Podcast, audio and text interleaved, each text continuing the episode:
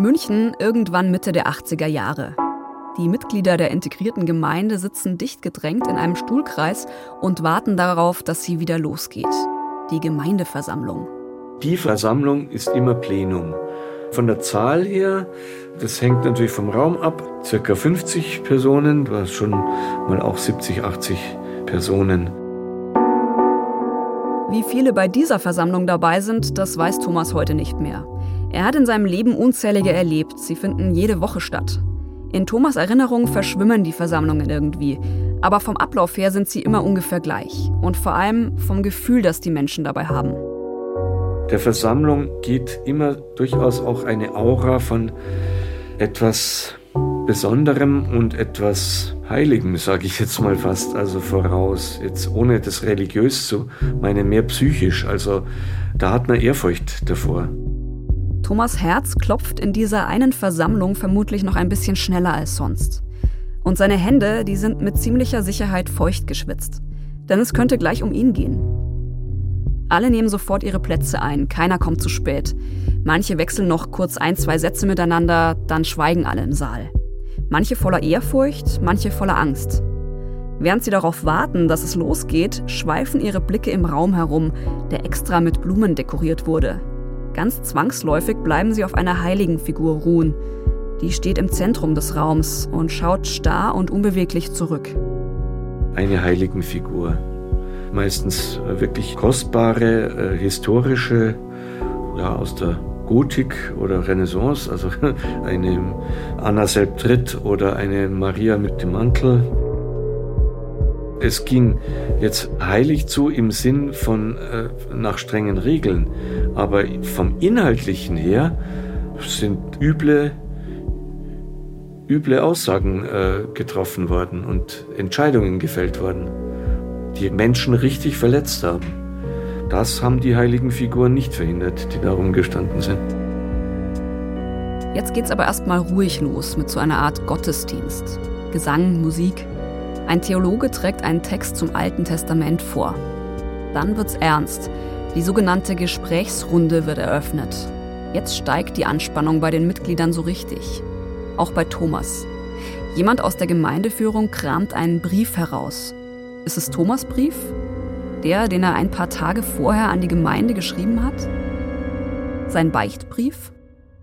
Ich habe in vorauseilendem Gehorsam, also mich selbst denunziert, Selbstanklage da geschrieben und mir also das Messer in die eigene Brust gerammt.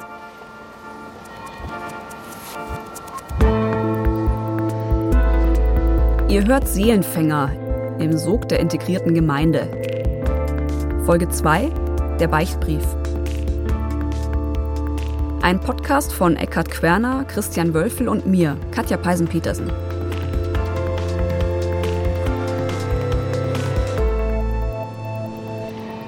Damit ihr versteht, was es mit diesem Beichtbrief auf sich hat, muss ich ein bisschen ausholen und Thomas Zeit nochmal zurückdrehen. 1979, als er in die integrierte Gemeinde eintritt, ist er gerade mal 23 Jahre alt. Und er studiert noch Psychologie. Während er schon in der Gemeinde ist, macht er sein Diplom. Aber dann hat er eine Sinnkrise. Ich habe mich dadurch nicht in die Lage versetzt gefühlt, Menschen zu helfen, so wie ich es mir erhofft hatte, als ich das Studium begonnen hatte. Einzelpersonen, deren Leben ich gar nicht wirklich äh, kennenlernen kann, denen jetzt schlaue Ratschläge zu geben, was sie besser machen sollen, das kann ich mir nicht vorstellen. Also ich äh, habe für mich dann entschieden, nein, diesen Beruf kann ich so nicht ausüben. Ich suche was Neues. Wobei er selbst bei der Suche nach seiner neuen Berufung gar nicht so viel Mitspracherecht hat. Die Gemeinde sucht für ihn. Und zwar nach dem, was die Gemeinde gerade braucht. Und sie wollten dann erst einen Juristen, der dann einsteigt im Geschäftsthema. Thomas will wirklich alles für seine Gemeinde geben, kooperieren, sich mit seinen Fähigkeiten einbringen. Aber als Jurist sieht er sich jetzt wirklich nicht. Na, also, das ist das allerletzte, was ich mir zutraue. Thomas schlägt diesen Rat der Gemeindeführung aus und das ist für ihn nicht ganz einfach. Die Gemeinde ist ja jetzt seine neue Familie. Sie kümmert sich um ihn. Und was sie sagt oder wozu sie rät, das hat Gewicht. Noch mehr, der Wille der Gemeinde, das ist für die Mitglieder quasi der Wille Gottes. Als der nächste Berufsvorschlag kommt, muss Thomas auch schon unter ziemlichem Druck stehen. Die Gemeindeführung sagt jetzt, er soll Theologie studieren, weil er doch theologisch so interessiert ist. Dann habe ich also Nächte durchwacht und ist das jetzt meine Berufung oder nicht? Bin dann sogar brav, gehorsam, glaubensgehorsam, ne? bin ich sogar an die theologische Fakultät in der Uni getigert und habe mir zwei öffentliche Vorlesungen angehört und einmal in die Bibliothek gesetzt und bin heulend heimgelaufen und nein, nein, nein, nein, nein. So, ich habe den Rat abgelehnt. Thomas weiß nicht, was passiert, wenn er jetzt nochmal den Vorschlag ablehnt. Fliegt er dann raus? Der Einzelne muss sich ja voll in den Dienst der Gemeinde stellen. Das ist das Grundprinzip. Deswegen sind die Leute da eingetreten. Wenn der Einzelne aber immer nur Extrawünsche hat, dann hat er in der integrierten Gemeinde nichts zu suchen. Thomas will aber bleiben, und als der dritte Vorschlag kommt, da sagt er ja. Er soll Lehrer werden. Dabei ist es dann ja auch geblieben und da konnte ich ja auch verwendet werden. Das Beruf war jetzt kein Konfliktthema mehr. Thomas wird Lehramt für die Hauptschule studieren, Hauptfach Musik. Das passt für ihn, denn so kann er seine Leidenschaft leben, Musik machen. Bevor es aber für ihn zum Studieren geht, macht Thomas erstmal Zivildienst am Günter Stör Gymnasium in München-Sollen. Das ist eine Privatschule, die auf die Initiative von Gemeindemitgliedern entstanden ist. Thomas lernt hier jemanden kennen. Eine Frau. Vorher hat es bei Thomas und den Frauen irgendwie nie so richtig gepasst. Seit ich denken kann, habe ich mich in Klassenkameradinnen oder in Mitstudentinnen verliebt aber nie umgekehrt. Ne? Ich habe nie die entsprechende Gegenliebe erfahren. Thomas kommt als Single in die Gemeinde und er will da natürlich auch eine Freundin finden. Aber die Hoffnung auf eine Partnerschaft wird ihm von der Gemeinde recht schnell genommen, vorerst zumindest. Die Gemeinde hat mit den jungen, ungebundenen Mitgliedern nämlich einen ganz besonderen Plan. Sie sollen ins sogenannte Jugenddiakonat eintreten. Und da ist nichts mit Freundin. Ja, weil das Jugenddiakonat definitiv Partnerschaft ausschließt, Partnersuche und Partnerfindung. Es war definiert, man habe sich in erster Linie zu konzentrieren auf seine Berufsausbildung und in gleichem Maße auf das Kennenlernen und Hineinwachsen in die Gemeinde und stellt dazu die Partnersuche definitiv zurück und hält sich bereit für jeglichen Einsatz innerhalb der Gemeinde, wo immer man gebraucht wird.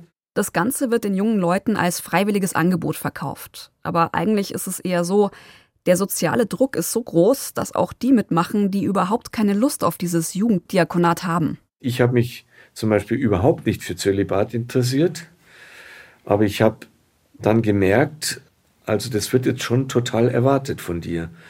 Und wenn du so jetzt wirklich was du ja willst, äh, dich zur Verfügung stellen und die Gemeinde als Werkzeug der Kirchenreform deinen Beitrag leisten willst, dann musst du das schlucken. Thomas schluckt's, auch deshalb, weil ihm gesagt wird, dass das Ganze auf drei Jahre begrenzt ist. Drei Jahre ohne Freundin, drei Jahre ohne Küsse, Zärtlichkeiten, Sex. Doch in Wahrheit ist es erst der Anfang. Es kommt alles viel heftiger. Am Ende wird Thomas nicht nur drei Jahre offiziell wie ein Mönch leben, sondern ganze neun Jahre. Weil die Gemeinde immer wieder Wege finden wird, alles irgendwie rauszuzögern. Aber die haben ja an allen Schrauben gedreht. Also dein Glaube reicht noch nicht. Du musst noch weiter in die Schule gehen. Und wir wissen, was der wahre Glaube ist. Leute, die über Jahre nicht rausgekommen sind. Ist ja auch total praktisch für die Gemeinde. Ohne Beziehungen und familiäre Verpflichtungen hat man ja auch viel mehr Zeit, sich zu engagieren. Thomas ist nicht der Einzige, bei dem das Jugenddiakonat viel länger dauert als ursprünglich geplant. In der Zeit zwischen 20 und 30, da wo andere ausgehen, Party machen, Dates haben, in dieser Zeit probt Thomas Musikstücke für Gemeindegottesdienste auf der Gambe.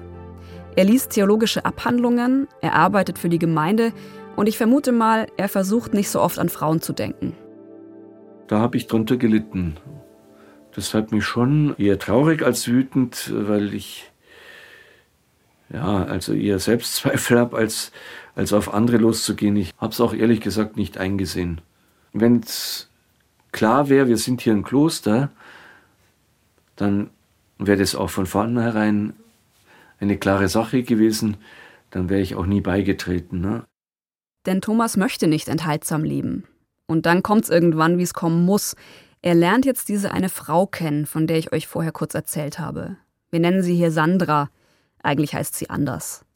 Sandra und ihre Familie sind auch in der Gemeinde. Sie macht gerade ihr Abi an dem Gymnasium, an dem Thomas sein Zivi absolviert.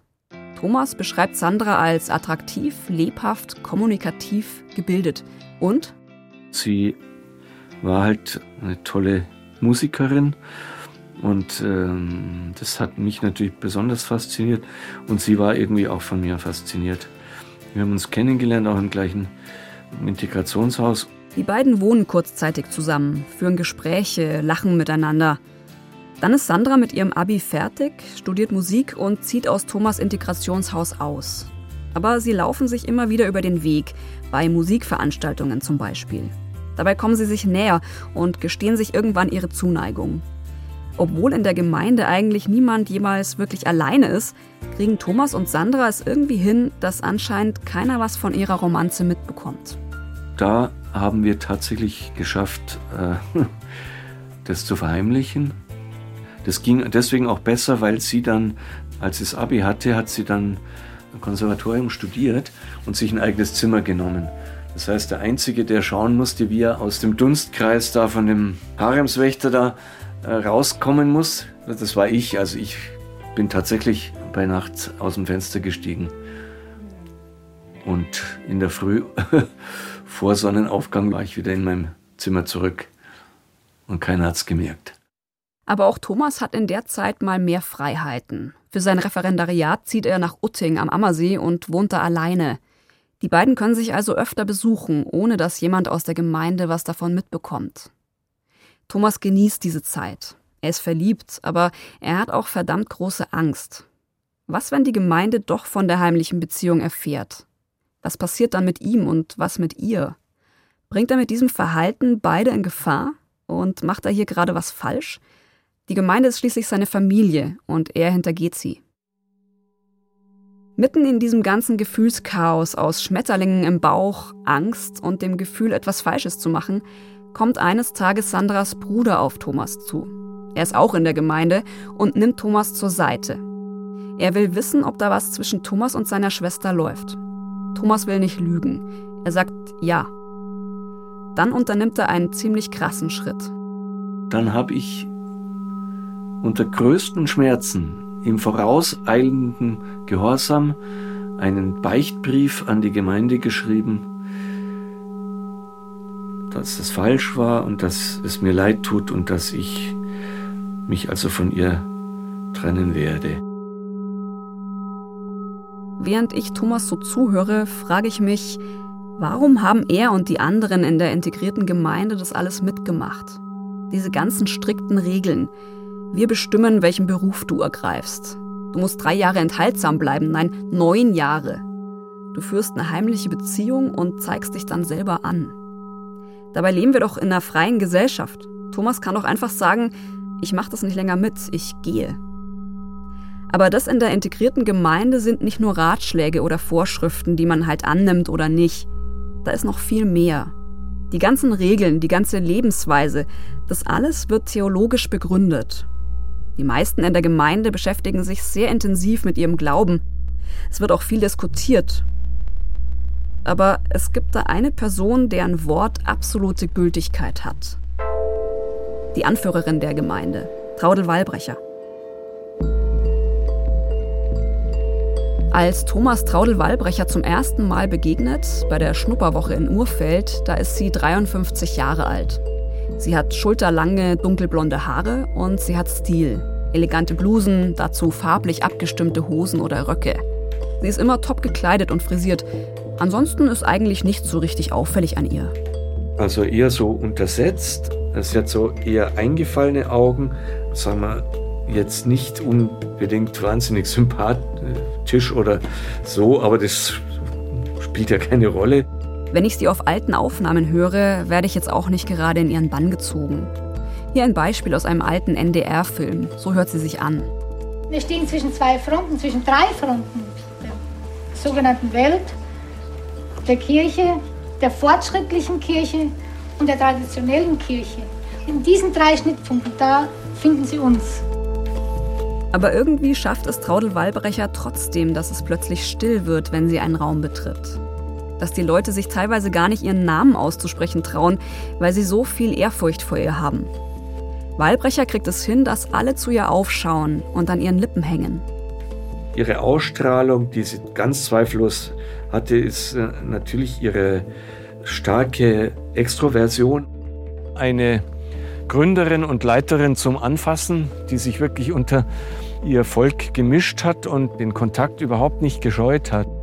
Sie war sehr kommunikativ, sehr aktiv bis in höheres Alter mit einer Energie ausgestattet, von der manche jüngere Semester nur träumen kann.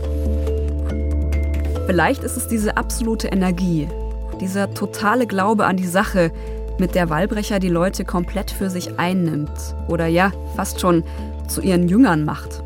Zugehen auf andere, ihr geradezu magischer Blick in eine Situation. Was läuft da? Unglaubliches Personengedächtnis auch und ein absolut einzigartiges Selbstbewusstsein. Das heißt, die war überzeugt von sich und ihrer Mission. Traudel Wallbrechers Auftrag, der heißt, die katholische Kirche erneuern. Von Grund auf. Denn sie ist überzeugt, dass die katholische Kirche große Schuld auf sich geladen hat. Und zwar in der Nazizeit. Die Geschichte, die ich euch jetzt erzähle, verbreitet einer von Traudel Wallbrechers Söhnen heute im Internet. In einem Film auf YouTube, den er veröffentlicht hat. Es ist 1945. Der Zweite Weltkrieg geht gerade zu Ende und Traudel Wallbrecher heißt noch Traudel Weiß. Sie ist 22, Jugendführerin des katholischen Heliantbunds und studiert Psychologie. Eines Tages wird sie zum Dienst im Schwabinger Krankenhaus in München verpflichtet. Sie steht an der Rezeption, da kommen amerikanische Soldaten aus dem KZ Dachau mit Lastwägen voller menschlicher Körper. Weil man nicht sagen kann, wer davon tot und wer am Leben ist, muss Ballbrecher ihren Puls messen. Die Toten werden in der Krankenhauskapelle gestapelt. Wallbrecher macht das Ganze zwei oder drei Tage lang mit, dann kommt ein amerikanischer Soldat auf sie zu. Sie soll die Soldaten ins KZ begleiten. Um 6 Uhr morgens macht sich die junge Frau zusammen mit Leuten vom amerikanischen Roten Kreuz nach Dachau auf. Auf der Rückfahrt nach München ist ihr Kopf voller Gedanken. Sie hat sie Jahre später aufgeschrieben. Im YouTube-Film wird sie so zitiert. All diese Leute waren Christen.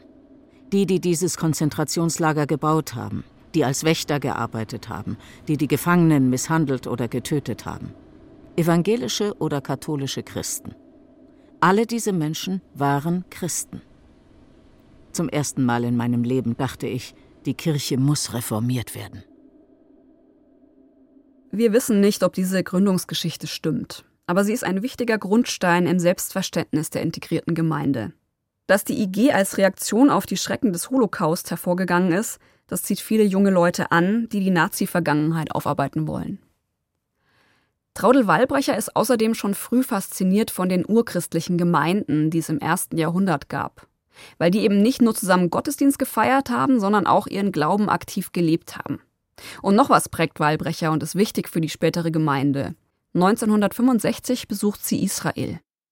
Da habe ich gesehen, dass im Kibbutz, das war eine israelische Erfindung, dass dort Familien zusammengelebt haben. Und wenn das den Juden möglich ist, müsste doch das erst recht den Christen möglich sein. Und auch wenn hier antisemitische Töne mitschwingen, Traudel Wallbrecher übernimmt viel vom Kibbutz-Konzept in die integrierte Gemeinde. Integriert, das heißt praktisch, dass alle Bereiche des Lebens in den Glauben mit einbezogen werden. Erziehung, Gesundheit, Wirtschaft. Darum wohnen in der Gemeinde die Mitglieder nicht nur in Häusern zusammen, sondern es entstehen auch Arbeitsstätten für sie. Irgendwann betreiben die Mitglieder eine eigene Bank, eine Pumpenfabrik, eine Privatklinik, mehrere Schulen, einen Verlag und Integrationshäuser, nicht nur in Bayern, sondern auf der ganzen Welt verteilt. Die Gemeinde verzeichnet auf ihrem Höhepunkt an die 1000 Anhänger. Aber bis es alles so groß ist, dauert es natürlich erstmal. Gegründet wird die Gemeinde in den Jahren nach dem Zweiten Weltkrieg. In den 60er Jahren entstehen dann die ersten Integrationshäuser. Und dann nimmt die Gemeinde richtig Fahrt auf. Dabei helfen ihr ausgerechnet die 68er. 68, da ist Aufbruchstimmung in der Gesellschaft. Jungen räumen mit der Nazi-Vergangenheit ihrer Eltern auf. Kommune 1 mit Rainer Langhans und Uschi Obermeier. Alternative Lebensformen. Das alles macht auch vor der Kirche nicht halt.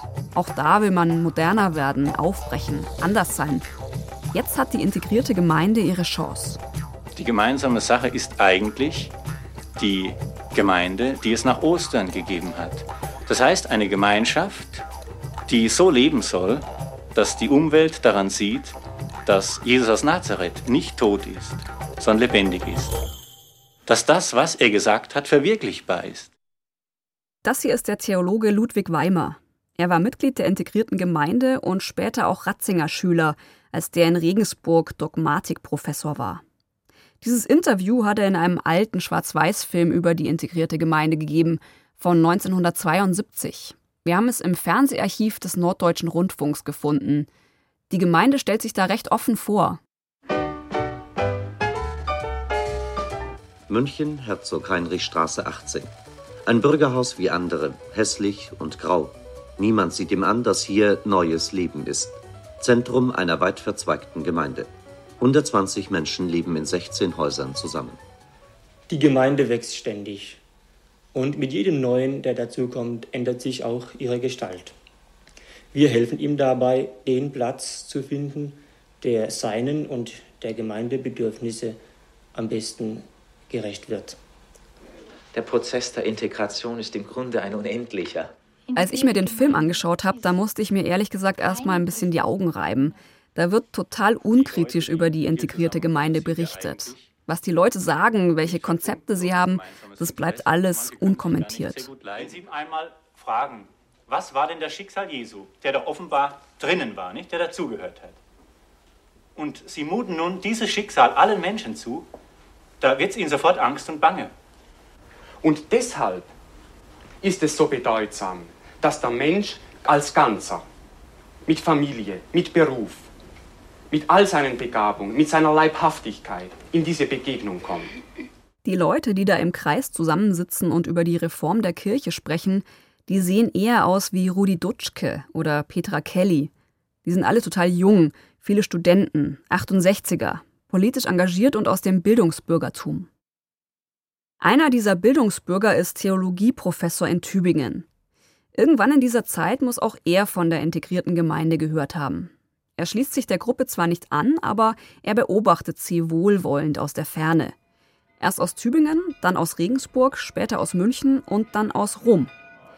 Dieser Theologe heißt Josef Ratzinger. Später wird er Papst und für die Gemeinde noch richtig wichtig werden. Traudel Wallbrecher wird ihm irgendwann gegenüber sitzen, im Apostolischen Palast im Vatikan. Aber bis dahin vergeht noch viel Zeit. Traudel Wallbrecher umgibt sich erstmal mit diesen ganzen 68er Theologen. Am Anfang haben alle viel mitzureden. Aber nach und nach kristallisiert sich Wallbrecher als die zentrale Figur der integrierten Gemeinde raus, die schaltet und waltet. Erst in der Herzog-Heinrich-Straße in München, wo sie zunächst mit ihrem Mann und ihren Kindern wohnt, dann in den 80ern agiert sie aus Bad Tölz. Ja, das ist das Haus Isalust. Das gehört der Familie Wallbrecher. Es wuchs eigentlich zum heimlichen oder fast offiziellen äh, Zentrum, der, man könnte auch sagen, der Kommandozentrale der KIG heran.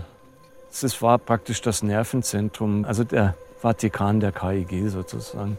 Also hier ist alles gelandet. Alle relevanten Entscheidungen, die sind alle hier in diesem, unter diesem Dach gefällt worden. In den Kommandozentralen München und Tölz landet alles auf ihrem Tisch. Finanzen, Verwaltung, Organisation, Integrationshäuser, Betriebe, Schule, Bank, Grundstücke auf der ganzen Welt. Alles muss über sie laufen, alles muss von ihr abgesegnet werden. Natürlich hat sie auch einen größeren Kreis von Vertrauten um sich geschart, auf deren Rat sie auch äh, gehört hat. Aber äh, ich glaube, dass der Faktor Angst einfach im Hinterkopf mit dabei, sagt bloß kein falsches Wort. Gestandene Priester mit Hochschulabschluss und Leitungserfahrung, die haben nichts entschieden, ohne vorher hier nochmal sich das bestätigen zu lassen.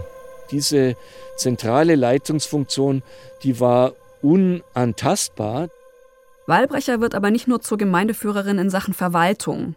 Viel wichtiger, sie wird auch das spirituelle Oberhaupt der integrierten Gemeinde. Sie hat auch geantwortet anstelle von anderen Personen und der Angesprochene hat geschwiegen. Das wurde ihr auch zugebilligt, weil jedes Mitglied überzeugt war davon, dass sie besser Bescheid weiß, äh, in Gemeindefragen sowieso, aber durchaus in allen anderen gesellschaftlichen, politischen, theologischen Fragen, was auch immer. Für die Gemeindemitglieder zählt am Ende immer Wallbrechers Wort. Das ist fast schon irgendwie gottgleich.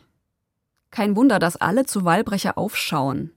Sie schafft es, sich ihre Mitglieder gewogen zu machen mit einer großen Zuwendung, Warmherzigkeit, Mütterlichkeit, ungemein engagiert. Also sie hat wirklich Tag und Nacht sich gekümmert und gesorgt um alle Personen, die mit der Gemeinde zu tun hatten. Viele Mitglieder kriegen immer mal wieder Briefe von ihr, in persönlichen Krisen zum Beispiel oder einfach so. Sie hat Ratschläge für sie auf Lager. Sie ist da, wenn man sie braucht. Das ist praktisch Walbrechers Zuckerbrot. Aber dann gibt's da noch die andere Wahlbrecher, die mit der Peitsche, die vor der viele auch Angst haben. Mit einer unglaublichen Dominanz. Man durfte natürlich sich ihr jetzt nicht wirklich widersprechen. Also das äh, hat sich nicht gut ausgezahlt, wenn man dezidiert anderer Meinung war. Halte lieber Abstand, kommt er nicht zu nahe und so weiter. Wallbrecher hat Macht über ihre Mitglieder, weil sie einfach wahnsinnig viel über sie weiß. Bis in die Kommandozentralen München und Tölz wird Wallbrecher immer wieder gesteckt, was in ihrer Gemeinde vor sich geht. Wer mit wem, wann und warum. Wallbrechers Ohren sind in der integrierten Gemeinde irgendwie überall. Das ist auch nicht so schwer. In der Enge des Zusammenlebens kann man eigentlich nicht groß was verbergen. Es wollte ja auch niemand ein negatives Bild von sich abgeben. Man hat ja keinen Anspruch darauf, da leben und wohnen zu dürfen und das wollte man auch nicht verscherzen. Wahlbrecher kennt oft die geheimsten Wünsche ihrer Mitglieder, die geheimsten Ängste, die geheimsten Fehler. Und damit hat sie das Sagen über das Leben ihrer Schäfchen. Die einen wird sie in innerste Gemeindekreise befördern, Karriere machen lassen, die anderen wird sie in die Wüste schicken. Und einer von denen, die nicht auf Wallbrechers Gunst zählen können, ist Thomas Schaffert. Aber der hat am Anfang natürlich keine Ahnung davon, wozu Walbrecher fähig ist. In den frühen 80ern, als er gerade frisch dabei ist, ist Thomas einfach nur Feuer und Flamme für die Gemeinde und natürlich auch für ihre Leiterin. Und er nimmt da noch ziemlich unbeschwert an den ganzen Gemeindeversammlungen teil. Er mag die Gottesdienste wegen der Theologie und weil er den Gesang und die Musik liebt. Er mag die stilvoll dekorierten Räume, Vielleicht kann er sogar den wertvollen Heiligenfiguren was Positives abgewinnen. Und die anschließenden Gesprächsrunden sind auch okay. Da geht es um die Organisation von Gemeindefesten und so. Für ihn ist da alles völlig harmlos. Bis auf eine Sache, die hin und wieder kommt und die Thomas ein bisschen stutzig macht. Denn ab und an kramen Leute aus der Gemeindeführung, manchmal auch Traudel Wallbrecher persönlich, Briefe raus ich habe dann schon mitgekriegt, dass es zum Beispiel Briefe verlesen wurden von Pönitenten, also die sozusagen sich selbst angeklagt haben, dass sie jetzt wieder in den Schoß zurückkehren und danken, dass man sie auf den Weg gebracht hat und dass sie jetzt alles einsehen und wie schlimm wäre es gewesen, dieser Dienst wäre nicht an ihnen vollzogen worden. Das, was Thomas hier miterlebt, ist eine Beichte. Ein Sakrament der katholischen Kirche, aber vollkommen auf den Kopf gestellt. Nicht wirklich freiwillig und alles andere als im geschützten Raum, sondern vor dem ganzen Plenum. Da beichtet jemand zum Beispiel, er habe sein Maß von Vertrauen und Hingabe an die Gemeinde nicht voll gelebt, sein Leben nicht komplett in den Dienst der Gemeinde gestellt, zu sehr auf seinen eigenen Vorteil geachtet bezüglich Partnerschaft, Geld, Lebensführung, dass er sich schuldig bekenne und Besserung gelobe die Absolution erteilt Traudel Wallbrecher oder sonst wer aus der Führungsebene. Da denkt man sich komisch, was muss da gewesen sein? Also so, aber kann sich es nicht weiter erklären und Hauptsache alles ist gelöst und alles wieder in Butter und das wird dann schon passen. Nach dem Gottesdienst umarmen viele Gemeindemitglieder den, der da gebeichtet hat. klopfen ihm auf die Schulter, sagen, schön, dass du wieder voll dabei bist. Und der Sünder ist erleichtert. Thomas denkt zu diesem Zeitpunkt wahrscheinlich nicht eine Sekunde daran, dass er eines Tages einmal selber zu so einem Sünder werden könnte. Aber genau das ist jetzt Jahre später der Fall, Mitte der 80er Jahre. Thomas ist jetzt gerade in diesem Jugenddiakonat. Er hat geschworen, enthaltsam zu leben, es aber nicht geschafft.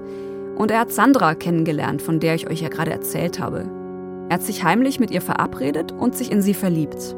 Aber dann hat er kalte Füße bekommen und einen Brief an die Gemeindeführung geschrieben, in dem er die ganze Affäre beichtet. Dann habe ich unter größten Schmerzen geschrieben,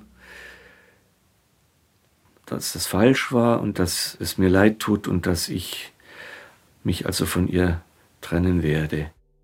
Thomas übergibt den Brief seiner Gemeindeleitung. Das war mein großer Fehler. Jetzt gibt's kein Zurück mehr. In der Kommandozentrale von Tölz wird man jetzt alles erfahren. Und kurze Zeit später alle anderen. Das ist Thomas vollkommen bewusst. Die Gemeinde war ein Forum, in dem briefliche Äußerungen, sage ich jetzt mal, ausgetauscht wurden. Die Briefe waren von vornherein vorgesehen, dass die auch vorgetragen, vorgelesen werden in Versammlungen und auch in Gottesdiensten. Also jedem, der geschrieben hat an Frau Walbrecher, an die jeweilige Gemeindeleitung oder an bestimmte Personen hat immer gewusst, dass es auch andere Personen zur Kenntnis kriegen werden. Der Thomas von heute erinnert sich nicht mehr dran, ob sein Brief wirklich in einer Gemeindeversammlung vorgelesen wurde oder ob ihn nur die Gemeindeführung gelesen hat. Es waren einfach zu viele Versammlungen, zu viele Briefe, zu viele Emotionen. Alles verschwimmt in seiner Erinnerung. Sicher ist nur, die Gemeinde hat seinen Beichtbrief erhalten. Und irgendwann wussten dann alle davon. Dass Thomas das öffentlich gemacht hat, bereut er heute noch. Ich hätte, als ich beichten musste, dazu stehen müssen, so, ich will das, sie will es und das zählt. Und das kann jetzt den anderen passen oder nicht passen, das ist dann ihr Problem. Aber ich lasse mir das nicht im vorauseilenden Gehorsam abspenstig machen. Das bereue ich natürlich, wenn ich das nicht getan hätte, sondern zu mir und in dem Fall auch zu der wechselseitigen Freundschaft gestanden wäre, dann wäre mein Leben ganz anders verlaufen. Ganz anders.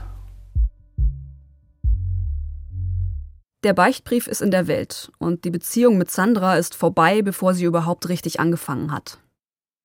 Die hätte gerne mit mir eine Freundschaft und Partnerschaft äh, begonnen und gepflegt und natürlich war sie auch an der Gemeinde interessiert, aber das war für sie nichts, was sich gegenseitig ausschließt. Dass die ganze Gemeinde am Ende von der heimlichen Affäre erfährt, hat natürlich eine Prangerwirkung.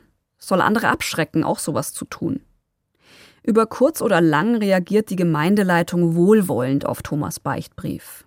Sie gibt die Absolution, verzeiht ihrem Schäfchen. Der reuige Sünder hat seine Fehler öffentlich eingestanden und ist auf den rechten Weg zurückgekehrt. Am Ende hat er sich ja doch noch an die Regeln der Gemeinde gehalten. Für Thomas geht's jetzt zurück ins zölibatäre Jugenddiakonat. Das ist das Opfer, das du bringen musst für die gute Sache. Und dann schränke dich ein.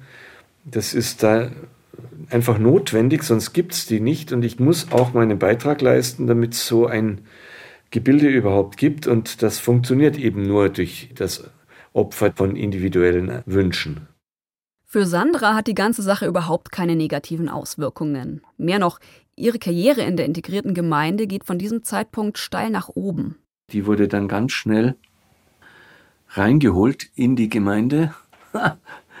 die hat dann in kürzester Zeit, weil die gemerkt haben, holla, jetzt müssen wir was tun, sonst ist die weg, ne? Und die hat ganz, ganz schnell Funktionen gekriegt, wo man nur mit den Ohren schlackert. Auch privat läuft's gut bei Sandra. Sie wird ausgerechnet einen Freund von Thomas heiraten. Einen Musiker, genau wie er. Und Thomas? Die große Karriere ist für ihn vorbei. Er arbeitet als Lehrer, ist allein. Und dann kriegt er einen neuen Auftrag. Er soll weg aus Deutschland, nach Tansania. Das war der Beichtbrief die zweite Folge von Seelenfänger, Staffel 2, im Sog der integrierten Gemeinde. Ein Podcast von Eckhard Querner, Christian Wölfel und mir, Katja Peisen-Petersen. Wenn euch Seelenfänger gefällt, dann empfehlt uns weiter oder gebt uns ein paar Sterne. Das hilft anderen, den Podcast zu finden. Alle Folgen gibt es ab sofort in der ARD Audiothek und überall, wo es Podcasts gibt. Wir haben auch eine spannende Fernsehdoku zur integrierten Gemeinde gedreht. Ihr findet sie ab sofort in der ARD Mediathek unter dem Titel Seelenfänger, Verrat im Namen des Herrn. Den Link packen wir euch in die Show Notes. Podcastcover und Artwork Julia Bochnig. Komposition und Sounddesign Christoph Brandner. Ton und Technik Robin Ault. Regie Ron Schickler. Redaktion Sabine Winter, Klaus Uhrig und Till Ottlitz. Eine Produktion des Bayerischen Rundfunks 2022. Hier noch eine Podcast-Empfehlung für euch. Ukraine, der Riss. Hier spürt Mirko Drotschmann über sechs Folgen der Frage nach, wie es zum Angriff Russlands, wie es zum aktuellen Krieg kommen konnte. Die Reporter treffen auf besondere Menschen in und außerhalb der Ukraine, deren Lebensgeschichte aufs engste mit den Geschehnissen in der Vergangenheit verbunden ist, die wichtigen Etappen auf dem Weg zum aktuellen Krieg markieren. Ukraine, der Riss. Ab jetzt in der ARD Audiothek und überall, wo es Podcasts gibt. Den Link findet ihr in unseren Show Notes.